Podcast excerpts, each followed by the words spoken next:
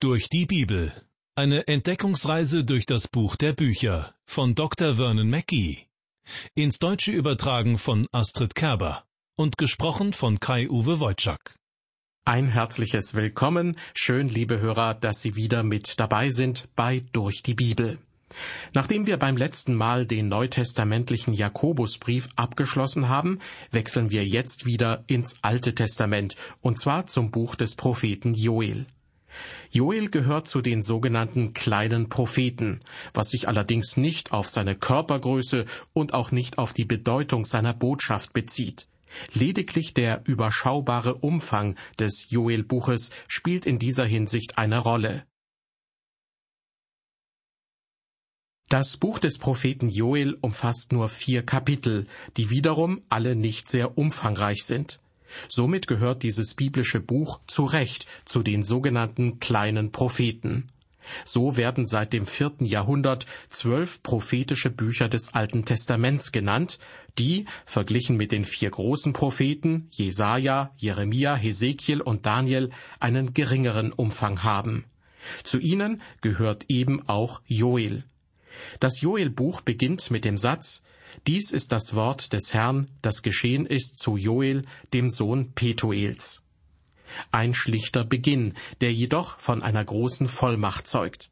Alles, was im Buch Joel berichtet oder wiedergegeben wird, ist das Wort des Herrn. Was damit ganz konkret gemeint ist, lässt sich der Bibelübersetzung Hoffnung für alle entnehmen. Dort lautet der erste Vers folgendermaßen in diesem Buch ist die Botschaft aufgeschrieben, die Joel, der Sohn Petuels, vom Herrn empfing. Über Joels Person erfahren wir nicht viel.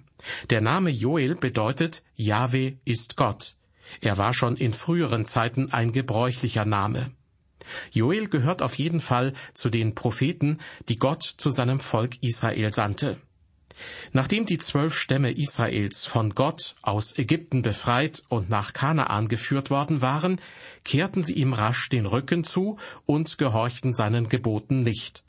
Darum sandte Gott ihnen Propheten, um sie zur Umkehr zu bewegen, sie aufzurütteln und zu ihnen zu sprechen.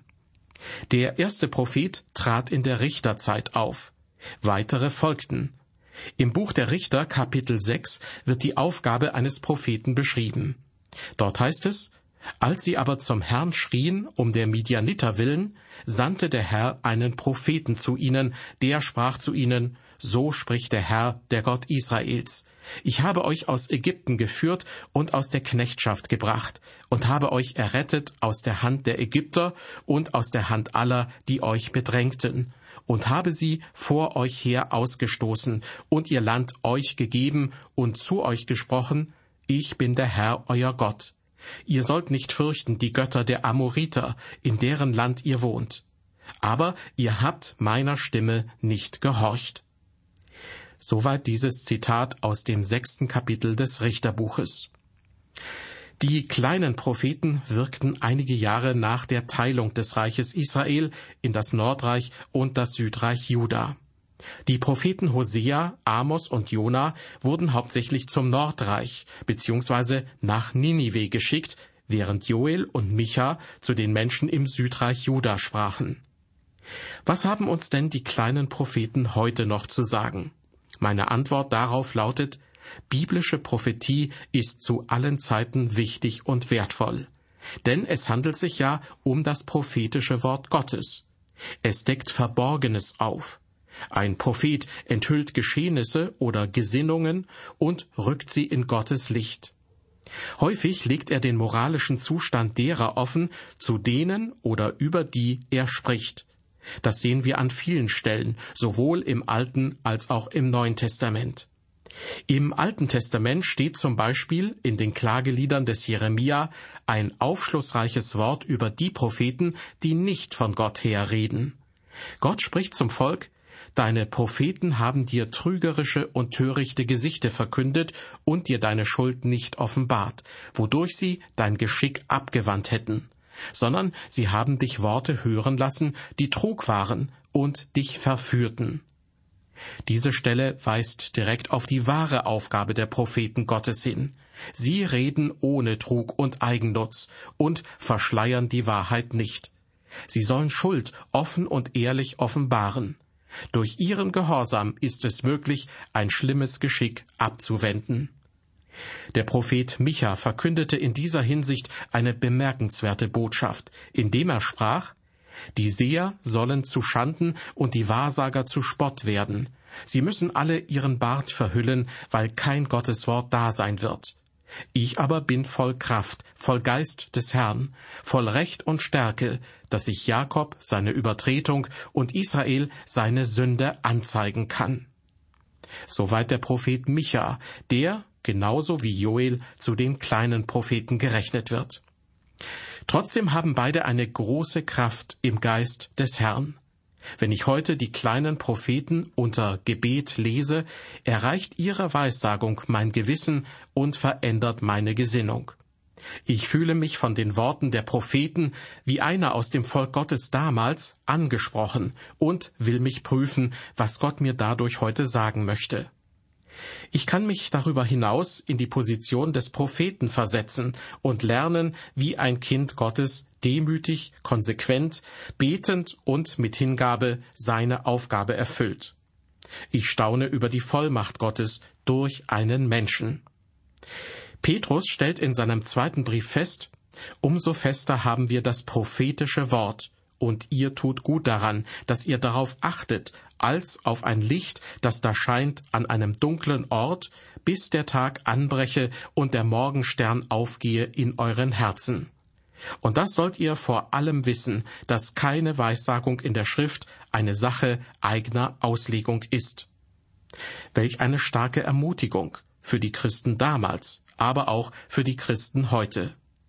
Gott selbst ermutigt und ermahnt sie, in diesem Fall durch Petrus, auf sein prophetisches Wort zu achten. Es ist sein Licht, das auf diese Weise in der Dunkelheit und in unserem Herzen alles hell erleuchtet. Es erklärt und offenbart sich selbst, ohne die menschliche Kraftanstrengung eigener Auslegung. Wir brauchen und sollen nichts von Gottes Wort wegnehmen und nichts hinzufügen. Allerdings ist es hilfreich, etwas über die geschichtlichen Hintergründe zu wissen und in welchem Zusammenhang das prophetische Wort steht. Denn so vermeiden wir, vorschnell aus unserer eigenen Situation heraus falsche Schlüsse aus dem prophetischen Wort zu ziehen. Die Propheten redeten oft direkt in die damalige Situation hinein. Um mit dieser vertraut zu werden, ist das Lesen der entsprechenden Abschnitte in den geschichtlichen Büchern des Alten Testaments sehr empfehlenswert. Also in den beiden Büchern der Könige, in den Chronikbüchern sowie in den Büchern Esra und Nehemia. Auch wenn die Propheten von Hosea bis Maleachi häufig unter dem Begriff kleine Propheten zusammengefasst werden, darf das nicht darüber hinwegtäuschen, dass die Bandbreite der Themen groß ist. Keine Botschaft gleicht der anderen. Zu dieser prophetischen Vielfalt gehört auch die Botschaft Joels. Was wissen wir über Joel? Was war zu seiner Zeit geschehen bzw. noch nicht geschehen? Als Joel auftrat, war Juda von einer Heuschreckenplage betroffen. Diese nahm Gott zum anschaulichen Anlass, seinem Volk die Augen für ein noch viel härteres, kommendes Gericht zu öffnen, und zwar das Einfallen eines Feindes aus dem Norden. Davon ist in Kapitel 2 die Rede. Gott verbindet diese Botschaft mit der fünfmal erwähnten Ankündigung des Tages des Herrn in Kapitel 1. An diesem Tag, so die Prophezeiung in den Kapiteln 3 und 4, wird er diesen Feind vernichten und Israel reicher denn je segnen. Joel war ein recht sanfter Prophet, wenn man das so sagen darf. Als er Juda die Notwendigkeit der Umkehr aufs Herz legte, brandmarkte er keine konkreten Sünden. Auch kündigte er nicht nur Gericht an, sondern gab eine Anleitung für die Umkehr, ging auf mögliche Befürchtungen ein und wies auch, vergleichsweise ausführlich, auf Judas zukünftigen reichen Segen hin. Das zentrale Thema in dem prophetischen Buch Joel ist der Tag des Herrn. Fünfmal wird Joel auf ihn Bezug nehmen. Auch die großen Propheten Jesaja, Jeremia, Hesekiel und Daniel weissagten alle über den Tag des Herrn. Manchmal ist allerdings nur von jenem Tag die Rede.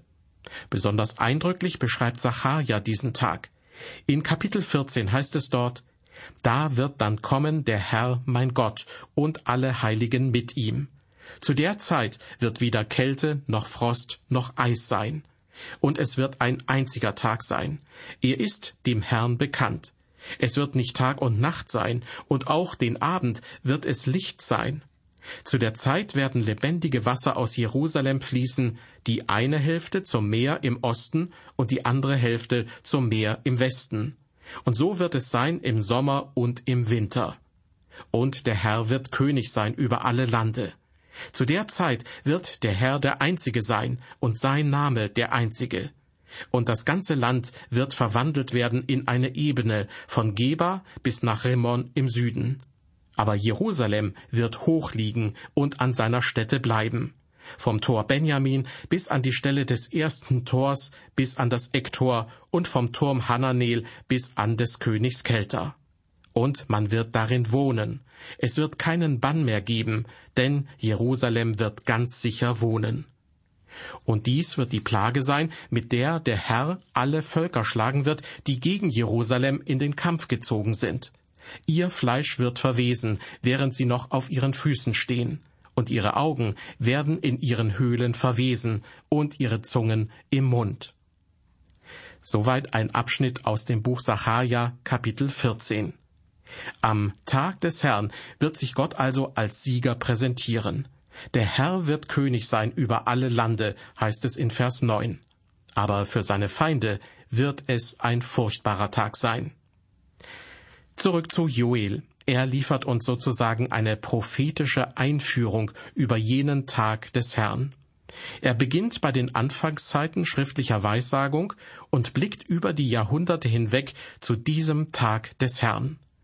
Der Ausdruck Tag des Herrn ist in der Heiligen Schrift übrigens fast so etwas wie ein Terminus technicus, also ein theologischer Fachbegriff für ein bedeutungsschweres Ereignis.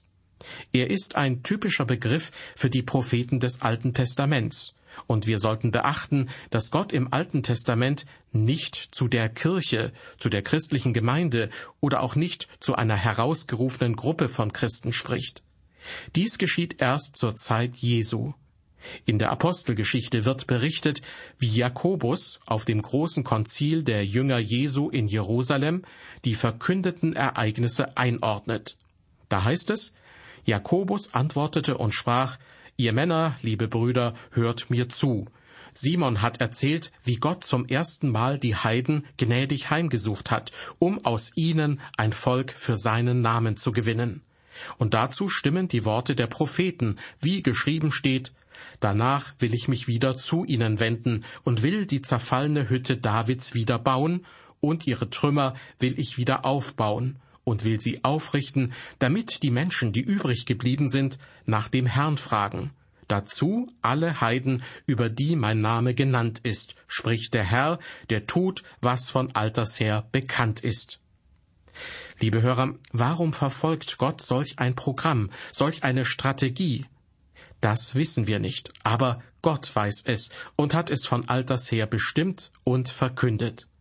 Ihm gehört das ganze Universum, und er muss uns keine Rechenschaft ablegen. Wir sind seine Geschöpfe hier unten auf Erden. Doch eines wissen wir, seine Pläne und Gedanken sind vollkommen. Joels prophetisches Wort weist gewisse Merkmale auf. Lassen Sie uns einmal genauer hinschauen. Joel tritt vermutlich als einer der ersten schreibenden Propheten Gottes auf. Die Inhalte seiner Botschaft deuten hin auf die Zeit um 800 vor Christus. Anders als zum Beispiel Hosea sagt Joel praktisch nichts über sich selbst. Von Joel wissen wir nicht einmal, ob er verheiratet ist oder nicht. Lediglich, dass er ein Sohn von Petuel ist, wird im allerersten Vers gesagt.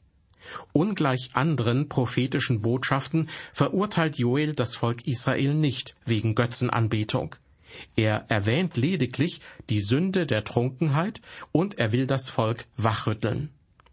Zur Eröffnung seiner Prophetie beschreibt Joel eine einmalige und tatsächliche Heuschreckenplage.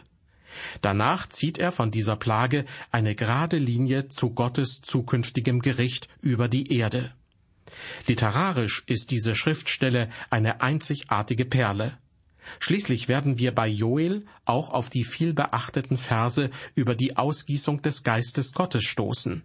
Auf sie bezieht sich Petrus in seiner Rede am Pfingsttag in Jerusalem. Dies bedeutet, dass die Prophetie Joels hunderte von Jahren später in Erfüllung geht und von den Kindern Gottes auch als solche erkannt wird. Bevor Joel von der Heuschreckenplage berichtet oder auf den Tag des Herrn hinweist, ruft er sein Volk zu höchster Aufmerksamkeit auf.